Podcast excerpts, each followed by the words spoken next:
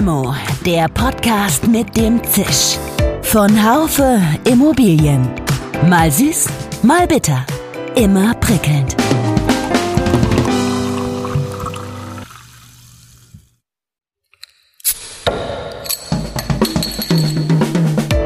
Limo, der Podcast mit dem Zisch. Von Haufe Immobilien. Mal süß, mal bitter. Immer prickelnd. Ni hao, liebe Limo-Fans, das ist Chinesisch. Es ist der Tag der Wahlen in den USA und ich habe jemanden eingeladen, der auch über den großen Teich schaut, wenngleich über einen anderen. Stephanie Saas ist Geschäftsführerin der Engaging Talents GmbH, einem Recruiting-Unternehmen aus Hamburg, und hat unter anderem in Hongkong studiert. Engaging Talents ist darauf spezialisiert, vor allen Dingen Young Professionals mit oft alteingesessenen Immobilienunternehmen in Kontakt zu bringen. Auch wenn das Thema Recruiting zu Corona ein bisschen ins Stocken geraten ist, bleibt es in Zeiten des Fachkräftemangels doch immens wichtig. Stephanie Saas geht ein paar neue Wege in der Vermittlung von Young Professionals. In unserem Podcast erzählt sie unter anderem, was diese Young Professionals wirklich begeistert. Für viele ist es tatsächlich diese Sinnhaftigkeit, also zum Beispiel die ESG-Kriterien interessieren viele. Was tut der Arbeitgeber tatsächlich eben auch in dem Bereich? Die Unternehmenskultur, was habe ich für einen Chef oder Chefin? Ähm, was erwartet mich für ein Team? Sind das nette Menschen dort? Also fühle ich mich dort wohl am Arbeitsplatz, ist sehr, sehr wichtig. Wir sprechen über viele Dinge und ganz am Rande geht es auch um Philosophie. Am Ende sprechen wir darüber, ob die Immobilienbranche männerdominiert bleibt. Stefanie Saas schätzt den weiblichen Anteil der Interessenten an dieser bunten Branche unter den Jüngeren als genauso hoch ein wie den männlichen. Das gibt doch Hoffnung. Ja, liebe Frau Saas, guten Tag. Das ist das erste Mal, dass ich in unserem Limo-Podcast mit jemandem spreche, der selber Podcasts macht interessanterweise ähnlich viele Folgen wie meine Kollegen und ich schon gemacht haben. Also ganz herzlich willkommen. Wie geht's Ihnen auf der anderen Seite? Ist es eine neue Erfahrung für Sie, interviewt zu werden oder kennen Sie das schon? Ja, vielen Dank, dass ich heute dabei sein darf. Ich freue mich sehr über die Einladung. Und tatsächlich ist es auch mein erstes Mal auf der anderen Seite zu sein. Sonst habe ich ja meistens Ihre Rolle und stelle die Fragen. Und heute mal auf der anderen Seite. Also ein ganz neues, spannendes Gefühl für mich heute. In unserem Podcast soll es ja heute in erster Linie gehen um Young Professionals und Diversität in der Immobilienbranche. Aber vorher möchte ich Sie, unseren Zuhörerinnen und Zuhörern, ein bisschen nahebringen. Sie leben in Hamburg, sind verheiratet, Mutter eines wenige Wochen alten Sohns. Wenn ich es richtig sehe, haben Sie unter anderem in Rom und Hongkong studiert. Drei Takte zu letzterem Warum Hongkong und was geht Ihnen durch den Kopf, wenn Sie sich die aktuelle Lage in Hongkong so anschauen? Ja, ich habe ja an der IRAPS meinen Master gemacht in Immobilienwirtschaft und die IRAPS hat ähm, Partnerschaften unter anderem mit der Universität in Hongkong und deshalb hat sich da das Austauschprogramm ergeben. Es gab auch noch London zur Auswahl, aber ich fand Hongkong immer schon spannender, weil nach London kommt man natürlich auch schneller mal hin und das Leben in London ist natürlich ähnlicher. Ähm, dem in Deutschland als, als das Leben in Hongkong. Deshalb fand ich das Leben in Hongkong viel, viel spannender mal kennenzulernen und da auch einzutauchen als Studentin damals noch und habe mich für Hongkong entschieden. War auch eine super spannende Zeit. Und umso trauriger ist es natürlich, wenn man sich da jetzt die Entwicklung anguckt. Also ich verfolge das natürlich auch in den Nachrichten und in der Presse. Ja, es ist super schade, weil Hongkong natürlich schon relativ frei und unabhängig war, jedenfalls vom Lebensgefühl dort im Vergleich zu anderen ja, chinesischen ähm, Regionen oder auch asiatischen Staaten. Äh, das war ein tolles Lebensgefühl da und es ist natürlich, ja, betrifft mich schon und macht mich natürlich sehr, sehr traurig, das so zu verfolgen über die Entfernung und über die Ferne hinweg. Ein Hobby, das Sie auf Ihrer Webseite angegeben haben, ist Philosophie. Ist das was, was neben Ihrem Beruf steht oder gibt es Bezugspunkte zu Ihrer beruflichen Tätigkeit, Frau Sass? Ja, gute Frage. Also in erster Linie bin ich ja auf jeden Fall eine Hobbyphilosophin und ähm, bin da bin da keine ausgewiesene Expertin im Bereich Philosophie. Aber ich finde das Thema super spannend, weil mir hilft es manchmal, mich so rauszuzoomen aus dem Alltag. Also manchmal ist man in seinen eigenen Alltag, auch vielleicht in seine eigenen Probleme oder in seine eigenen Grübeleien des Tages sehr reingezoomt. Und ich finde, die Philosophie betrachtet viele Themen auf einer ganzheitlicheren Ebene und ja, wenn man sich die alten Philosophen anguckt, merkt man, dass viele Fragen, die die Menschen beschäftigen und immer noch beschäftigen, auch schon seit Jahrhunderten beschäftigen oder seit Jahrtausenden teilweise. Und das finde ich super, super spannend zu sehen, dass so die großen Fragen der Menschheit über so einen Zeitraum schon immer Bestand haben. Und es gibt mir ein bisschen Gelassenheit, dass ich sehe, okay, wenn ich vor Problemen stehe, diese Probleme gibt es schon über Jahrhunderte hinweg. Man hat sie immer irgendwie gelöst bekommen. Und mir hilft es ein bisschen rauszuzoomen. Und ja, insbesondere finde ich da die, die stoische Richtung sehr interessant, also die Stoiker. Ich denke, wir kommen gleich nochmal ein Stück weit auf dieses Thema, aber nur insoweit, ich sag mal nur in Anführungsstrichen, als es äh, als Philosophie ja immer auch die Sinnfrage stellt. Und diese Sinnfrage, die können wir vielleicht gleich nochmal ganz kurz ähm, im Zusammenhang mit der Immobilienbranche beleuchten. Jetzt eine andere Frage vorweg. Master of Science Real Estate, Master of Science Human Resources. Das sind zwei ganz unterschiedliche Studiengänge. Sie haben also zwei Masters. Ja, richtig. Den einen, den in Immobilienwirtschaft, habe ich ganztags gemacht, ganz normal, zwei Jahre lang hier in Deutschland, in Regensburg an der IRAPS.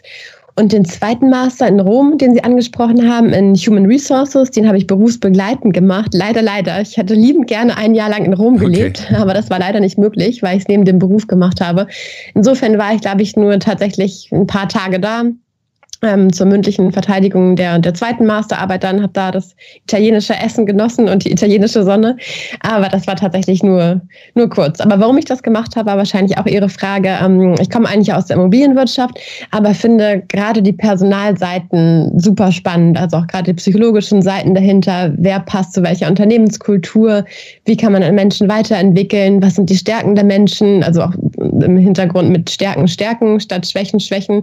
Finde ich einen super schönen Ansatz. that's Darüber habe ich eben auch meine zweite Masterarbeit geschrieben und probiere eben die Immobilienwirtschaft mit HR-Themen zu verbinden. Und das haben die beiden Master. Das heißt, es war Ihnen auch schon ganz früh klar, dass Sie etwas im Bereich Recruitment in der Immobilienbranche machen wollten? Eigentlich erst, als ich ins Berufsleben eingetaucht bin. Also ich habe ja meinen Master gemacht, habe dann ein Training-Programm gemacht, das war noch in der Immobilienwirtschaft und habe da schon für mich erkannt, dass ich eigentlich die HR-Seite viel spannender finde. Ich glaube, damit bin ich eher eine Ausnahme. Die meisten Menschen finden ja das Dealgeschehen sehr, sehr spannend oder die Projektentwicklung sind doch alles spannende Themen, aber für mich selber ist das Thema HR, Psychologie viel, viel interessanter. Und deshalb habe ich da so einen, so einen kleinen Schwenk gemacht. Aber die Erkenntnis dazu kam eigentlich erst im Berufsleben. Und dann bin ich den Schritt auch relativ konsequent gegangen mit dem Master und dann den Schritt auch in die Personalberatung, wo ich auch gleich schon gemerkt habe, das ist mein Ding. Und da bin ich tatsächlich dran aufgegangen und habe mich da auch die letzten Jahre dann kontinuierlich weiterentwickelt. Haben Sie denn äh, im Berufsleben gemerkt, dass äh, die Immobilienbranche oder der Teil, wo Sie gearbeitet haben, möglicherweise nicht so viel Wert legt auf HR? War das so ein Impuls zu sagen, Mensch, hier will ich jetzt Gas geben? Ja, also man könnte da definitiv noch noch mehr rausholen. Manchmal ist es ja leider nur so ein, so ein Nebenschauplatz, das HR in Firmen. Also natürlich sind oftmals dann die, ja, die, die Akquisiteure oder die Dealmaker sind da die, die Hauptschauplätze in Firmen, was super schade ist.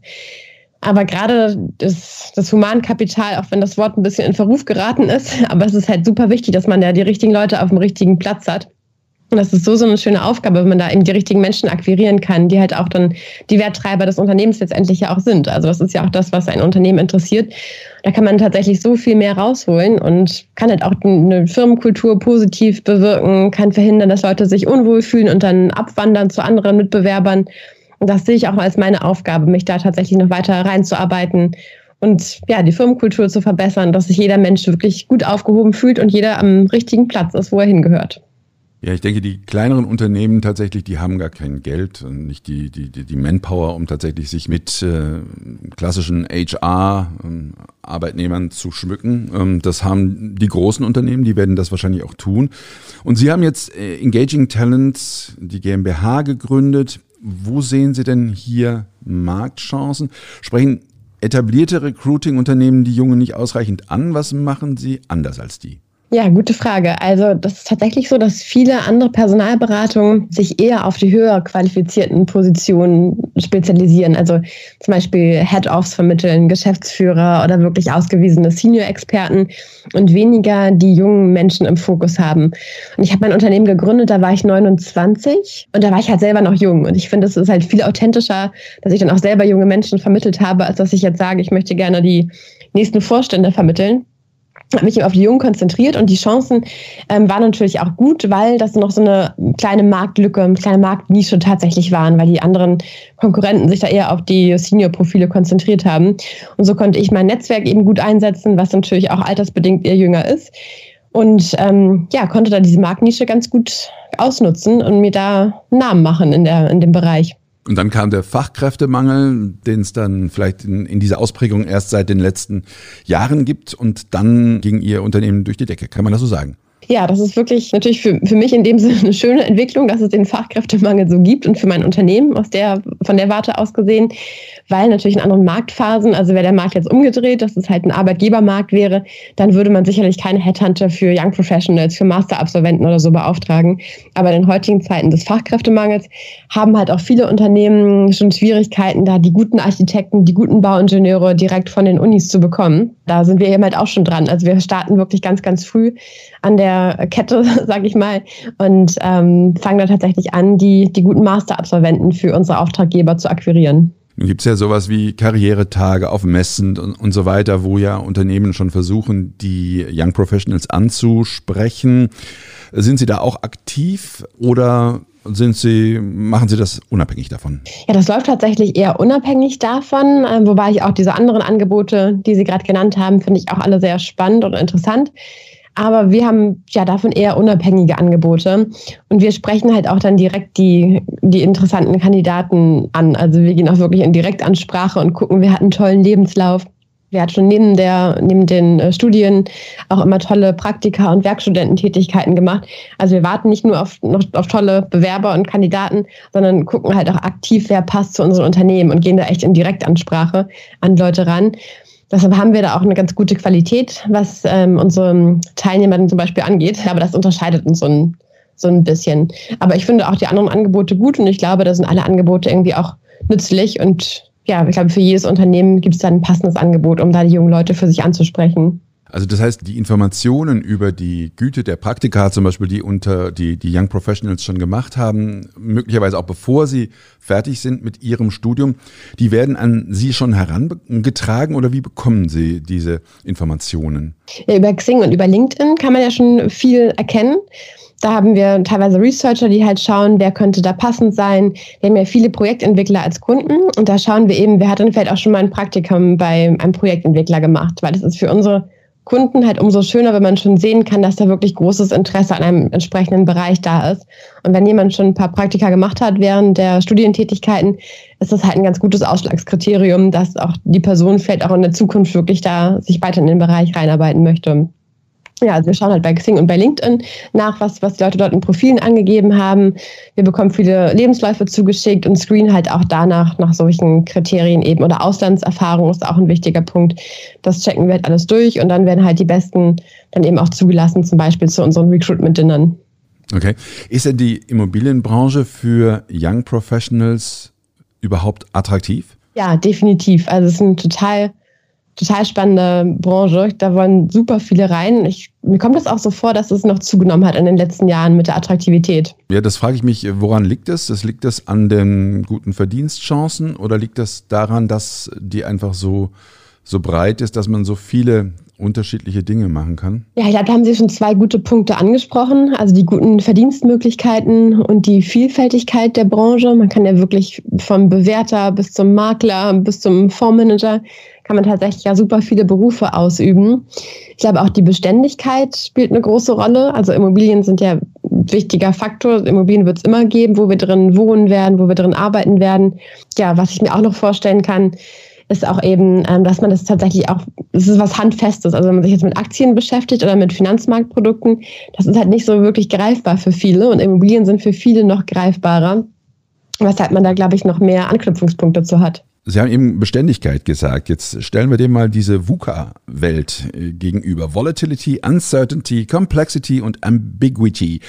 Wie kommen denn die Young Professionals damit klar? Und hat diese VUCA-Welt in diese, in die Immobilienbranche überhaupt auch in dem Maße Einzug gehalten, wie sie in anderen Branchen drin ist? Ich glaube, es ist noch dabei, Einzug zu halten. Andere Branchen sind ja meistens schon ein bisschen ja ein bisschen, bisschen mehr bei den Trends und so dabei. Die Immobilienbranche ist ja teilweise noch ein bisschen konservativer in einigen Bereichen. Von daher glaube ich nicht, dass es das, ähm, das überall schon Einzug gehalten hat. Aber es wird bestimmt in den nächsten Jahren noch weiterkommen. Und umso mehr hat man als Young Professional natürlich auch Spielmöglichkeiten und ja, Raum für Ideen, dass man da noch sich einbringen kann und irgendwie auch noch spannende Punkte mit realisieren kann in Unternehmen. Ja, also ich glaube, da ist Spielraum da, wenn man als junger Mensch sich, sich ausleben möchte und noch vielleicht neue Ideen einbringen möchte, kann man da definitiv bei dem einen oder anderen Arbeitgeber ähm, was bewirken. Das Thema Work-Life-Balance, als ich angefangen habe, spielte das in bestimmten Bereichen überhaupt keine Rolle. Jetzt hört man immer wieder von Arbeitgebern, Mensch, die wollen so viel Work-Life-Balance, die wollen gar nicht mehr arbeiten. Äh, wie erleben Sie das, Frau Sass? Ja, teils, teils. Also es gibt einige, die haben richtig Lust, Karriere zu machen. Die sind wirklich mal hungrig, wenn man das so sagen darf. Die wollen äh, was erreichen, wollen Karriere machen. Die gibt es auf jeden Fall auch noch. Die sind dann vielleicht beim Private Equity Unternehmen gut aufgehoben, vielleicht auch bei größeren Beratungen, wo man noch sehr, sehr viele Stunden ja natürlich arbeitet. Ist ja auch nicht bei allen so, aber bei, bei einigen ist das ja noch so.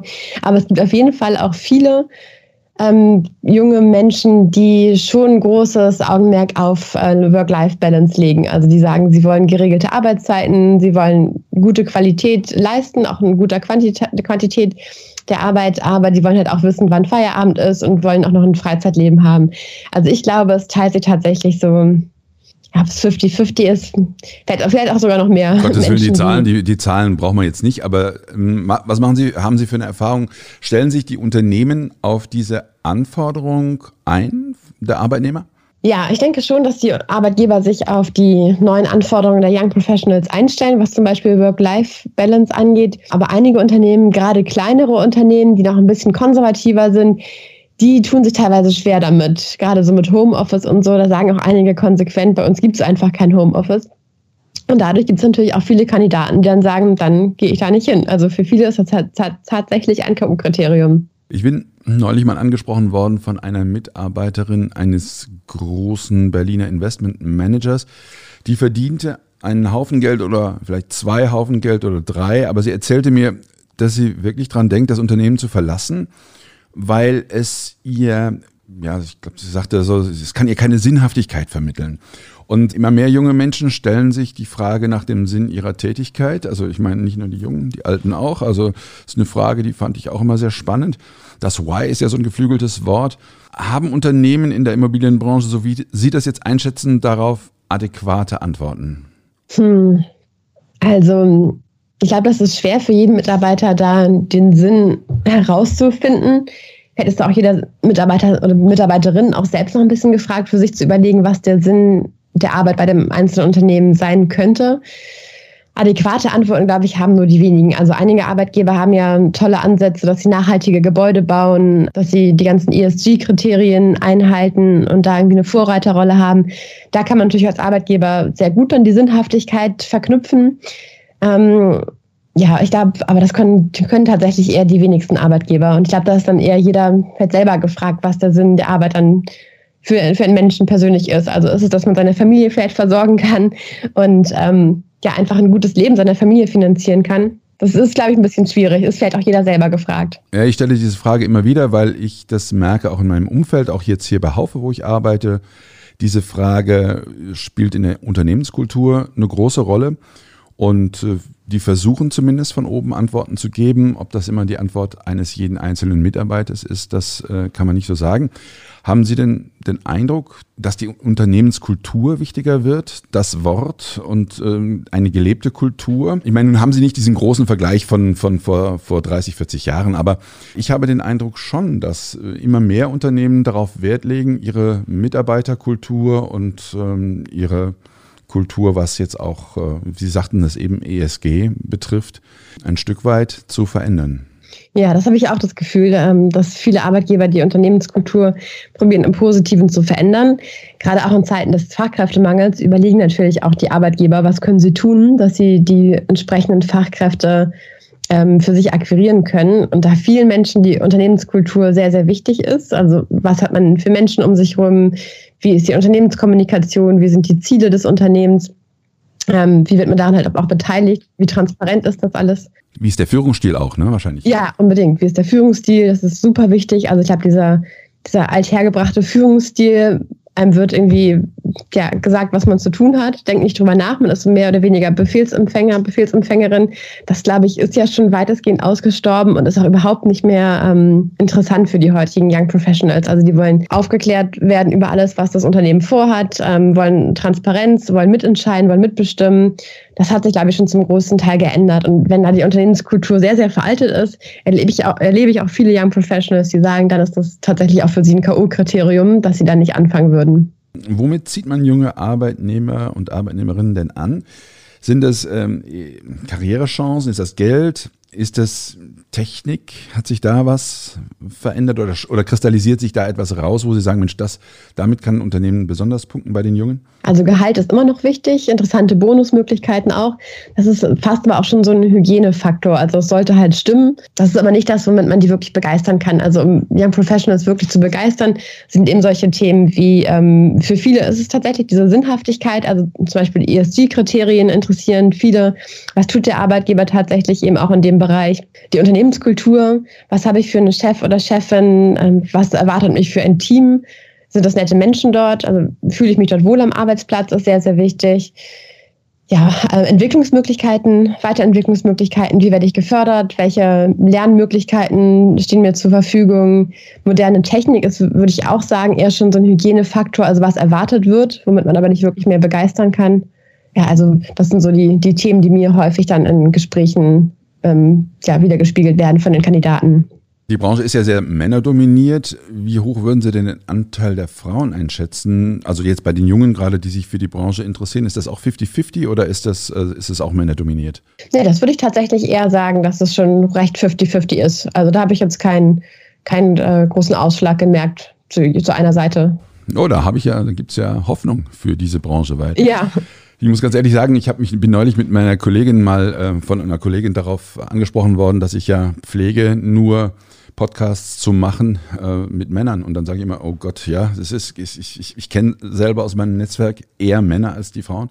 Sie als Unternehmen, äh, Frau Sass, die wollen ja beim Thema Karriere und Recruiting ganz neue Wege gehen. Wie sehen denn diese neuen Wege aus? Also wir ähm, haben ja die Recruitment Dinner, die wir schon angesprochen haben. Das heißt, äh, da haben wir tolle Arbeitgeber an einem Abend. Äh, sechs Arbeitgeber sind das meistens und dann ungefähr so 30 bis 36 Studenten, die in einem Abend teilnehmen und die sich dann eben an einem Abend in schöner Atmosphäre kennenlernen, die Arbeitgeber und potenziellen Arbeitnehmer. Das ist so eine Art Speed-Dating-Format, kann man sich vorstellen. Das machen wir seit 2017 schon, also auch schon ein paar Jahre. Wegen Corona dieses Jahr natürlich nicht. Nächstes Jahr steht noch ein bisschen in den Sternen. Ähm, dann machen wir halt viel über Social Media Marketing. Wir haben auch einen eigenen Podcast, den Sie schon angesprochen haben ähm, viel über Social Media Marketing, über Instagram gehen wir auch. Wir haben auch eine kleine Followerschaft auf Instagram und suchen danach Kandidaten, was tatsächlich auch super schön ist, wenn man über Instagram angeschrieben wird nach passenden Jobangeboten oder ja, Interesse dort wahrnehmen kann. Ähm, das war ganz das spannend, das erste Mal, als wir vor ein paar Jahren eine Anfrage über Instagram erhalten haben zu einem Job ja, das sind so, so, Wege, die wir zum Beispiel gehen. Da sind auch noch ein paar im Köcher, aber das sind so die Wege, die wir in den letzten Jahren beschritten sind. Und das bringt uns halt auch besonders viel Spaß, einfach mal neue Wege zu gehen, die jetzt äh, nicht jeder andere Headhunter auch geht. Wenn man Ihre Webseite so anschaut, dann sieht man ja, dass Sie die Sprache der jungen Leute sprechen, also sehr stark auf die jungen Leute ausgerichtet. Frage ich mich, ob ich als Young Professional nicht vielleicht doch lieber zu einer etablierten Agentur gehen kann, weil die vielleicht noch bessere Kontakte zu den alteingesessenen Immobilienunternehmen hat? Ähm, ja, also es ist natürlich auch eine, eine, gute Frage. Wir haben auch sehr, sehr gute Kontakte, gerade weil wir halt auf den, den Fokus der Young Professionals haben, wissen halt auch die alt etablierten Arbeitgeber, wen sie ansprechen sollen als Personalberatung für Young Professionals. Da ist man, glaube ich, bei uns schon an der richtigen Adresse. Aber nichtsdestotrotz gibt es natürlich auch andere spannende äh, Mitbewerber von uns, die ich auch durchaus empfehlen kann. Kommen wir mal zu den Podcasts, die Sie machen. Werden die gehört? Haben Sie ein Gefühl dafür, wie hoch auch die Reichweite ist? Werden die weiterverteilt? Ist das nur so, so ein nettes Gimmick? Haben Sie da mal was ausprobiert oder was versprechen Sie sich davon? Ja, also den Podcast machen wir auch schon seit ein paar Jahren. Es gab mal eine Pause zwischendrin, aber jetzt ist er wieder am Start mit vielen tollen ähm, Interviewgästen.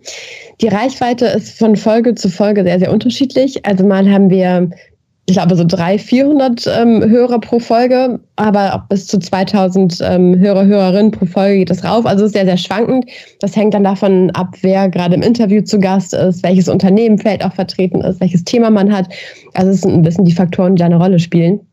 damit haben wir angefangen, das auszuprobieren, mussten erst ein bisschen rumtesten mit der Tonqualität und äh, ja, so ein paar andere Faktoren, bis man dann sich so eingegroovt hat.